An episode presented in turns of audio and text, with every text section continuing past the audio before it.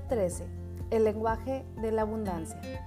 El día de hoy quiero contarte que podemos pronosticar el futuro cercano de una persona simplemente escuchando cómo se comunica.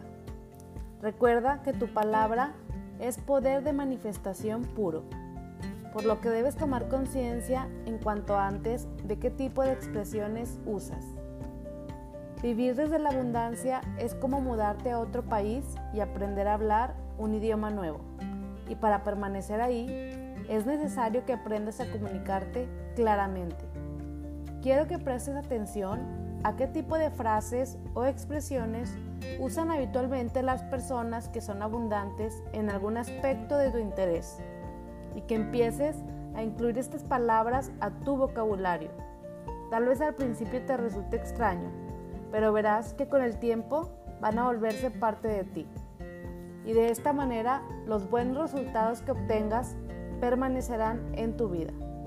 Ser consciente de las palabras que utilizamos tiene unos resultados determinantes en nuestro poder de manifestación.